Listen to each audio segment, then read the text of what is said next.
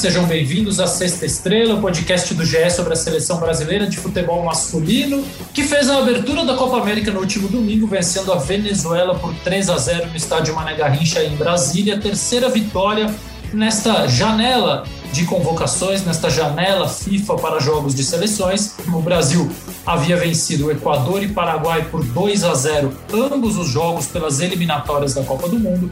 E aí, com a mesma lista de convocados, com os mesmos 24 jogadores, exceção do Rodrigo Caio, que voltou para o Flamengo, o Brasil venceu a Venezuela por 3 a 0 na abertura de mais uma Copa América, é, a quarta desde 2015, a quarta Copa América em seis anos. Eu estou com o Rafael Zarco e Bruno Cassucci, que são setoristas da seleção no GE, queria começar perguntando para o Zarco sobre o Gabigol, porque ontem, a gente está gravando isso na segunda-feira, ontem teve gol do Gabigol, vestindo uma camisa diferente da que ele costuma fazer gols, a camisa amarela, e na camisa rubro-negra criou-se uma tremenda confusão depois daquele exame médico que ele fez na seleção, levou, o Flamengo achou inconclusivo, quis que ele fosse para Curitiba para participar, ou pelo menos estar à disposição do jogo da Copa do Brasil, ele não foi, e aí se criou um clima pesado, inacreditavelmente pesado, entre o atual bicampeão brasileiro e o seu principal jogador. Então, Zarco, é, a informação que eu tenho da seleção brasileira é que a comissão técnica está muito satisfeita com o Gabigol. Treinamentos, jogos, empenho, desempenho, está muito feliz com a participação do atacante do Flamengo. É, até um mês atrás, ele era muito feliz no Flamengo e parecia que a seleção não olhava muito para ele. Agora, ele está muito feliz na seleção, a seleção está muito feliz com ele e o Flamengo está com problema. Como é que a coisa virou tão rápido? E me fala quais as suas impressões do Gabigol, que fez o terceiro da vitória do Brasil, Zaco. E aí, Rosete, Cassucci. É, é, a minha impressão é que o e, percepção do que está acontecendo que o Gabigol estava muito doido para voltar para a seleção brasileira, estava contando os dias. Ele foi naqueles amistosos lá de, se eu não me engano, outubro do ano passado contra a Nigéria e, e, e Senegal. Jogou muito pouco, né? Jogou 33 minutos, se eu não estou enganado. No ano retrasado, é, né? Pré-pandemia ainda. É verdade, é verdade, faz tempo. Lá em Singapura que eu fui, estava lá. E, e ele estava muito, querendo muito, né? Eu sei que o, o Caio Mota, que é setorista do Flamengo, me dizia que o pessoal lá dele, trabalha com ele, estava perguntando sobre sobre convocação, quando é que seria, o que, que eu achava, o que, que não achava e tal. E ele, acho que é unânime, é o melhor atacante do futebol brasileiro. Aí, se você for fazer uma, um, um trio, ele está entre os três se for fazer uma dupla, ele está entre os dois, e se for só um, talvez seja ele mesmo, porque ele está muito bem há muito, há muito tempo, né? desde que chegou no Flamengo, né? Flamengo é bicampeão brasileiro, ele é bi, se não me engano, ele é bi ou tri-artilheiro né, do brasileiro, também foi com o Santos, acho que vocês podem me corrigir se eu estiver errado, mas é... E sendo um jogador decisivo, que que tem uma categoria ali que, por exemplo, se for contar para concorrer ali com o Richarlison, que é um ótimo jogador, que tem virtudes e, e, e valências físicas e, e, de jogo que eu acho que o Gabigol não tem, que é, por exemplo, jogar na ponta e ser um jogador de mano a mano ali, que muitas vezes o Gabriel, o Gabriel não tem essa, toda essa explosão, mas é, em refino ali, naquele toque único para fazer o gol, que é uma tabela, um, um, tipo de infiltração, eu acho que o Gabigol é melhor do que o Richarlison nesse sentido, nesse, nesse tipo de jogo. E, e tudo isso culminou num um problema que com o Flamengo, né? Porque ele não queria perder de jeito algum essa chance agora de voltar à seleção. Sabe que a, que a Copa do Mundo, que o Qatar está na porta, né? É, e, que, e que é uma posição que não tem um dom absoluto. Né? O Firmino é ótimo jogador, é, é, tem uma carreira consolidadíssima na Europa, né? e inclusive foi responsável pela, pela vitória do, do Liverpool em cima do, do Flamengo, do Gabigol. Mas o Firmino é um jogador que sai muito da área, muito mais da área do que o Gabigol e que, e que recua mais do que o Gabigol e tem um outro estilo de jogo. É, o Tite já convocou o Pedro, já convocou até o Thiago Galhardo, né, é, e acho que ele enxerga no Gabigol uma possibilidade real de, de brigar pela, por aquela função ali de centroavante, de, dependendo do tipo de jogo, né, ser o cara de área. É, e o Gabigol ficou alguns momentos é, é irritou bastante a torcida do Flamengo, irritou bastante a diretoria do Flamengo por mostrar que não queria correr nenhum risco de não ser convocado, né? Talvez o nosso ouvinte não lembre, mas antes dele se apresentar, ele não jogou por uma indisposição estomacal, mas no dia seguinte, é, na Grande Comari, estava todo sorridente treinando, é, e a mesma coisa foi agora, nesse jogo do Curitiba, que teve a questão do, do exame médico, que o Flamengo, que a diretoria do Flamengo né, disse que era, que era inconclusivo, que queria fazer um exame particular, né, deles, né, no caso, é, e a CBF não quis nem se meter, porque não ia entrar em bate-boca com o Flamengo, muito menos publicamente, e isso causou um enorme desconforto, né? Mas o Gabigol deixou bem claro que nesse momento ele não, ele não quer nem pensar em, em se afastar da seleção. Pois é, pobre futebol brasileiro em que o jogador tem que escolher entre o clube e a seleção ou tem que priorizar um ao outro por conta do nosso calendário ridículo em que os campeonatos não param durante jogos de seleções. O Cassucci, é, o Zarco falou aí da, da questão do Gabigol em comparação ao posicionamento, ao estilo de jogo a outros atacantes da seleção, e aí eu destaco contigo como nas três partidas disputadas recentemente, o Tite usou três configurações diferentes para o ataque. Na primeira, Neymar e Gabigol por dentro, Richarlison começou o jogo pela direita, depois, é, quando ele abriu mão daquela ideia do lateral esquerdo ser um ponta, trouxe o Alexandre para trás, o Richarlison foi para a esquerda, o Paquetá foi para a direita. É, contra o Paraguai, ele centralizou o Neymar, colocou o Roberto Firmino junto com ele pelo corredor central, Richarlison na esquerda, Jesus na direita. Contra a Venezuela, ele manteve o Jesus na direita, mas trouxe o Richarlison para centroavante, o Neymar um pouco caindo mais pela esquerda. Então, é, são configurações diferentes que indicam, na sua opinião, que o Tite pode fazer alterações no sistema de jogo da seleção brasileira ou variações dentro do mesmo sistema, dependendo do adversário, dependendo do tipo de jogo, porque isso não era muito comum. Né? O Tite, naquela primeira etapa dele na seleção, ele tinha um 4-1-4-1, tinha sim as suas variações possíveis, mas elas quase nunca eram necessárias. E agora a gente está vendo, desde o início dos jogos, ele mudando a configuração ofensiva. Na tua opinião, isso acontece porque depois de tanto tempo de trabalho, ele já tem um conhecimento dos seus próprios atletas e do que esperar de cada jogo, que ele permite fazer essas adaptações? E como é que você vê o Gabigol se encaixando nisso aí? Fala, Lozete. É, eu estava ouvindo você falar e é curioso que todas essas modificações no ataque Ainda, se você quiser incluir, tem a modificação na lateral esquerda que influencia nessa composição, né? Se ele joga com o Renan Lodge, ele ganha um quinto homem lá pelo lado esquerdo, um, um atacante, um ponta esquerdo. Se ele joga com o Alexandre, aí ele, ele traz um outro jogador, pode ser o Richardson, acho que pode ser até o Everton Cebolinha, outros jogos dessa Copa América, enfim. É, fato é que o Tite quer usar essa Copa América para fazer observações não testes, né? Porque no, no TITES essa palavra está banida do, do, vocabulário, não se faz teste na seleção, se oportuniza jogadores, se faz. Isso, oportunizar é o Oportunizar.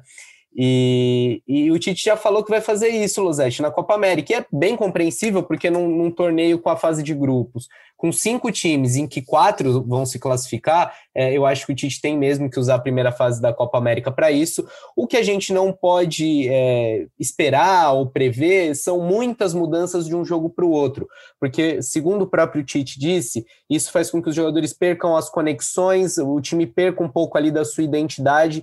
Então, é, é, é de se imaginar três mudanças, talvez no máximo quatro mudanças por partida é, com o Tite variando os jogadores e também eu, eu, eu espero alternativas táticas para o time. Então, Cassus, queria que você continuasse contigo nesse, nesse assunto, porque é, o Tite falou, vamos fazer observações, tal, não sei o quê. E aí eu até, em algum momento de, de delírio, assim, insisto, não era um delírio comunista, era um delírio futebolístico, eu fiquei pensando, será que o Tite vai mexer seis caras, sete caras, assim, contra a Venezuela, que foi estava é, super atingida por um surto de Covid, mais um desses surtos que já cometeram tantos times e tantas seleções desde março do ano passado. Era uma Venezuela bastante desfigurada contra o Brasil, mas as modificações que ele fez foram a volta do Alisson, que é o goleiro titular, a entrada do Renan Lodge, que era titular até outro dia, e talvez ainda seja, dependendo da sequência de adversários, e a volta do Paquetá, que também tem sido um protagonista dessa janela. É, você acha que dentro dessas modificações ele pode estender a jogadores que ainda atuaram um pouco, e aí eu cito Fabinho, eu cito Felipe, eu cito Emerson, lateral direito, Vinícius Júnior, que entrou já com o jogo decidido no finalzinho, e é muito diferente você jogar com 0 a 0 ou você entrar com o outro time adversário completamente batido. Como é que você vê essa relação de possibilidades? Você já disse, ah, não devem ser muitas modificações de um jogo para o outro, mas você acha que a gente vai conseguir ver todo mundo em ação? Eu espero que sim, que seja mais abrangente. Foi esse o, o, discurso do Tite e também do, do auxiliar dele, o César Sampaio, no último domingo. Inclusive, o Tite e o Sampaio explicaram por que não usaram os 28 jogadores que a seleção poderia convocar para a Copa América, só levou 24, é, porque o Tite quer que todo mundo se sinta motivado, todo mundo vá para os jogos é, e que pelo menos todo mundo tem a chance de jogar também. É, isso a gente já vem vendo modificações, né, Luzete, nos últimos jogos, até no gol, na seleção. É, os três goleiros atuaram nas primeiras rodadas das eliminatórias. Tite mudou lateral esquerdo, Danilo ali na, na, na lateral direita já está mais consolidado, está a oito jogos aproveitando esse vácuo, a nove jogos, desculpa, aproveitando esse vácuo do Dani Alves. É, mas eu espero ver, espero ver principalmente do meio para frente, né? Jogadores como Vinícius Júnior, como Cebolinha, que é, não tiveram ainda tantos minutos, eu acho que eles podem aparecer no, nos próximos jogos. Zarco, o Cassucci falou do meio para frente, eu quero abordar o meio para trás contigo. Né? O Brasil não sofreu gols nesses três jogos é, e me parece que o Militão subiu uma prateleira é, de zagueiro que disputava uma vaga para 2022 eu achava que Marquinhos e Thiago Silva estavam garantidos, apesar da idade do Thiago, e o Militão era o favorito, mas ainda precisava é, comer um pouquinho de arroz e feijão para chegar lá. Acho que ele chegou, não só pelo Brasil não ter sofrido gols, mas pelo nível de atuação que ele vem tendo. Você que está super perto, cruzando com os caras em hotel, em aeroporto e tudo mais, é, dentro dos limites da possibilidade atual de, de, pandemia que ainda não acabou, qual é a tua impressão sobre o Militão, Zá? É, ontem, por acaso, eu desci no elevador com Renan Lodge, com Éder Militão e Vinícius Júnior. Realmente fiquei perto nesse momento do, do trio e do Militão. É... Você se sentiu em Madrid, fala a verdade. Né? Militão, Renan é. Lodge, Vinícius Júnior. É verdade. É verdade Madrid quase. puro. Aquela Praça dos Leões, não tem isso? No dia é, a Praça Maior, ali, Praça é, Maior. É, Já estive lá com um membro deste podcast, inclusive. Espero voltar com os dois. Que bom, que bom. É, não, exatamente. Eu acho que o, o, o, Militão, acho que ele cumpriu talvez uma expectativa que a comissão técnica, técnica tinha quando passou a chamá-lo com frequência, né? Depois da Copa de 2018, muito jovem, né? Foi para o Porto, saiu de São Paulo para o Porto muito jovem, já foi muito rapidamente também para o Real Madrid. E ali não tem jeito, você tem que ter um pouco de paciência, mais jogador de, de defesa, você não sai tendo tantas chances, mas ele teve uma ascensão importantíssima né, nessa última, última parte da temporada passada no, no, no Real. Aproveitou ali a lesão do, do, do Sérgio Ramos, jogou fase, a fase fase decisiva ali da Champions, é, tendo bom, bom, boas partidas e também no Campeonato Espanhol.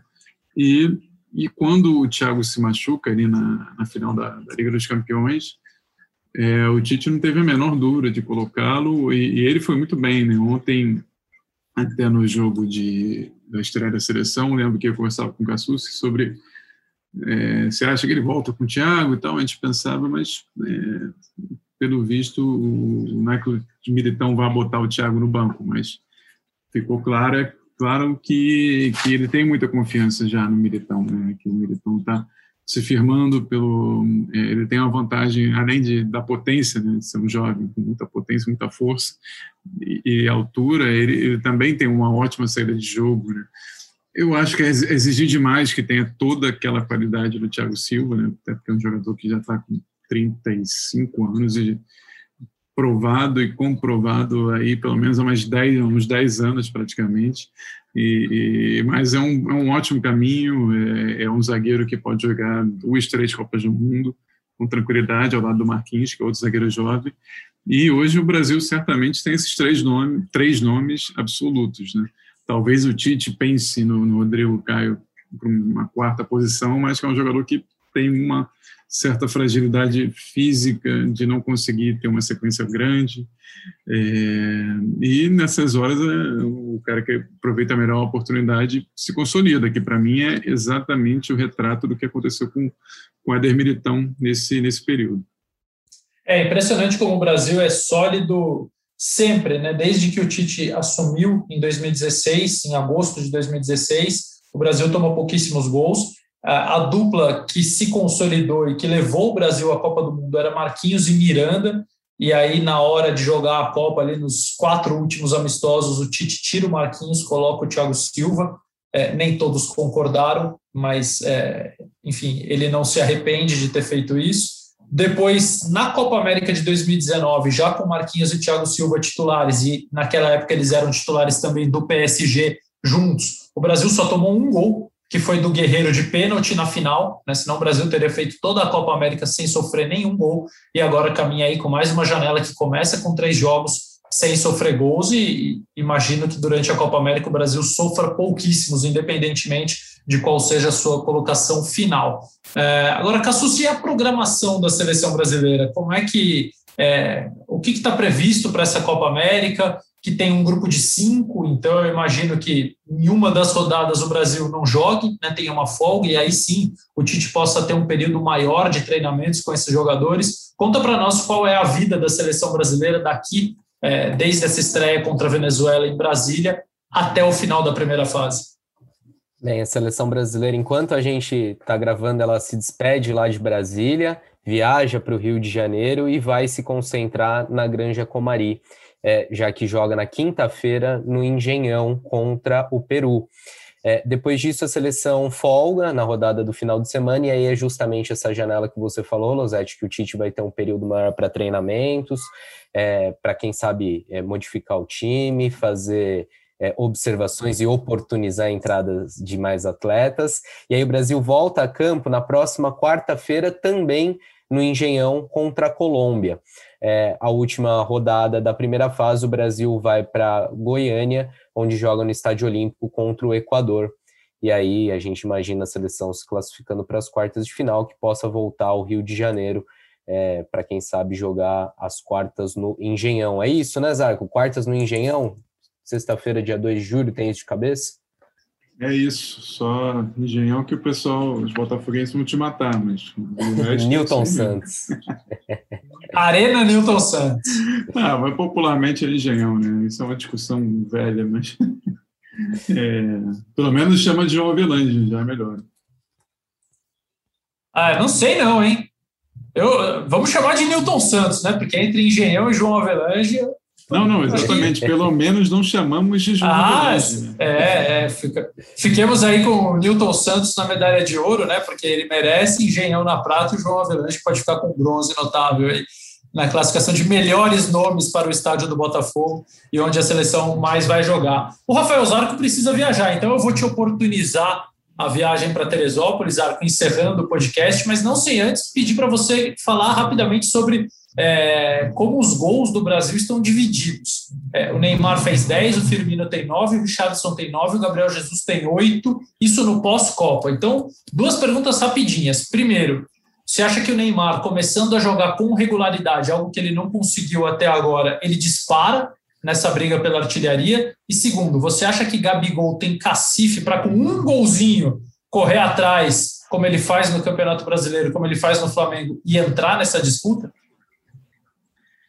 É, Neymar, eu não tenho dúvida que dispara, até porque ele é o cobrador de pênalti, e o, apesar de que o Gabigol bate muito bem também, mas, mas é, o Neymar é o absurdamente protagonista. Como ô, ô, ô Zarco, Zarco, peraí, o Gabigol tá tentando passar a bola pro Neymar até no tiro de meta. Você acha que ele vai bater o um pênalti? Exatamente, exatamente. É, é porque eu falei em pênalti. É porque eu falei em pênalti lembrei para ele, lembrei é, que ele bate bem.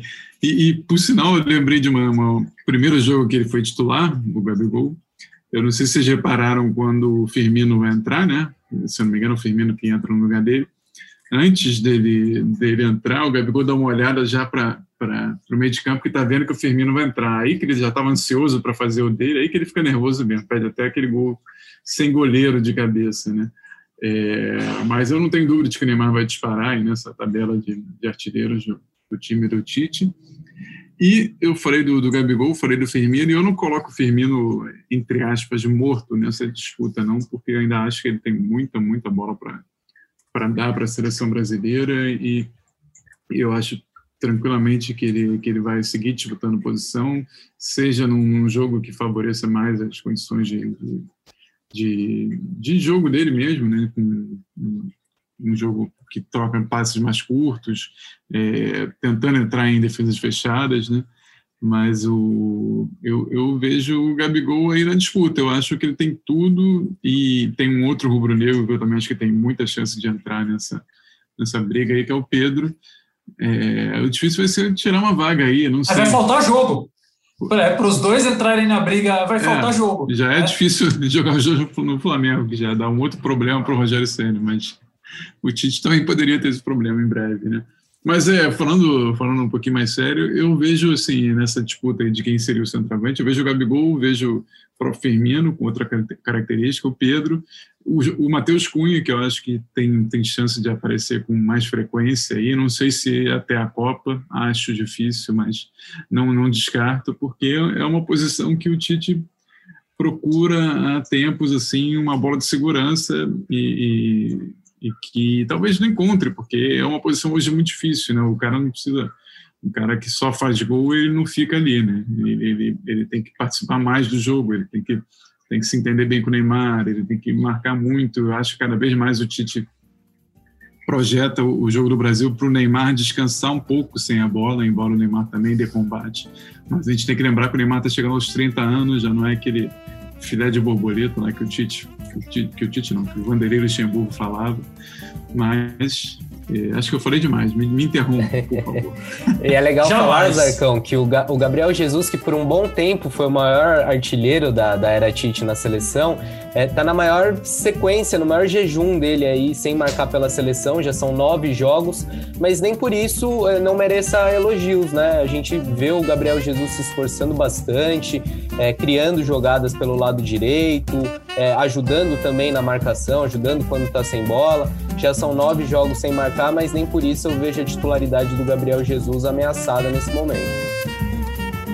Como o Cassossi disse, Gabriel Jesus por muito tempo foi o artilheiro da era Tite. Eles chegaram para essa convocação 18 a 18, Jesus e Neymar, e o Neymar fez um gol por jogo, então já abriu aí 21 a 18 na somatória total da era Tite. No pós-Copa, é, ele tá com 10 a 9. É isso que eu falei antes. Né? É tanto número que eu me confundo, eu não fiz matemática, fiz jornalismo mas é isso, Neymar assumiu a liderança tanto no geral como no pós-Copa. O Zarco aposta que ele vai disparar. Zarco que está indo para Teresópolis para continuar nos passos da seleção brasileira. Então, amigos, eu estarei com vocês novamente na sexta-feira para a gente falar de como foi Brasil e Peru. O Peru que já venceu o Brasil. Eu tenho a sensação que o Brasil e o Peru já se enfrentaram 80 vezes desde a Copa do Mundo, mas foram só quatro. O Peru venceu, um amistoso. No Olímpico de Los Angeles. É, naquele. Eu não conseguia enxergar a linha lateral. Um negócio pavoroso aquele gramado. É assim, ridículo mesmo a seleção brasileira jogar num campo daqueles, mas o Peru venceu o amistoso quando valia. O Brasil fez 5 a 0 na fase de grupos da Copa América de 19, fez 3 a 1 na final da Copa América de 19 e fez 4 a 2 nas eliminatórias para a Copa de 2022, 5 com 4 da 9 com 3 da 12. Então o Brasil fez 12 gols em 3 jogos valendo torneios contra a seleção peruana. Veremos se essa média vai ser mantida na próxima quinta-feira no Engenhão. Sexta a gente fala sobre isso, combinado, amigos? Combinado, Losete, sempre à disposição. Obrigado por participar. Zarco, boa viagem, boa cobertura para os dois. Eu sou Alexandre Losetti, estive com Bruno Cassus e Rafael Zarco, edição do Pedro Suaide, coordenação do Rafael Barros em mais um episódio da Sexta Estrela. A gente volta no final da semana para falar sobre Brasil e Peru, ou se alguém da CBF ou alguém da seleção brasileira aprontar nesse meio tempo, a gente faz alguma edição extraordinária. Um abraço e até a próxima.